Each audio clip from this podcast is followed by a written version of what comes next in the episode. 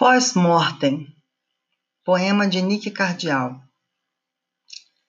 Ouso encher a boca com a palavra, ainda que depois de morta a carne sejam formigas a roubar minha língua, e a palavra volte como graveto seco, um lápis em puro desapontamento, rasgando sulcos distraídos no misterioso voo da alma. Deus, por que você nunca me avisou que o voo sempre esteve implícito nas asas? Aparentava ser um bom homem, mas foi submetido às neuroses e grosserias, habituado ao controle alheio. Viciou-se nos pronomes possessivos pela longa convivência com os egoístas.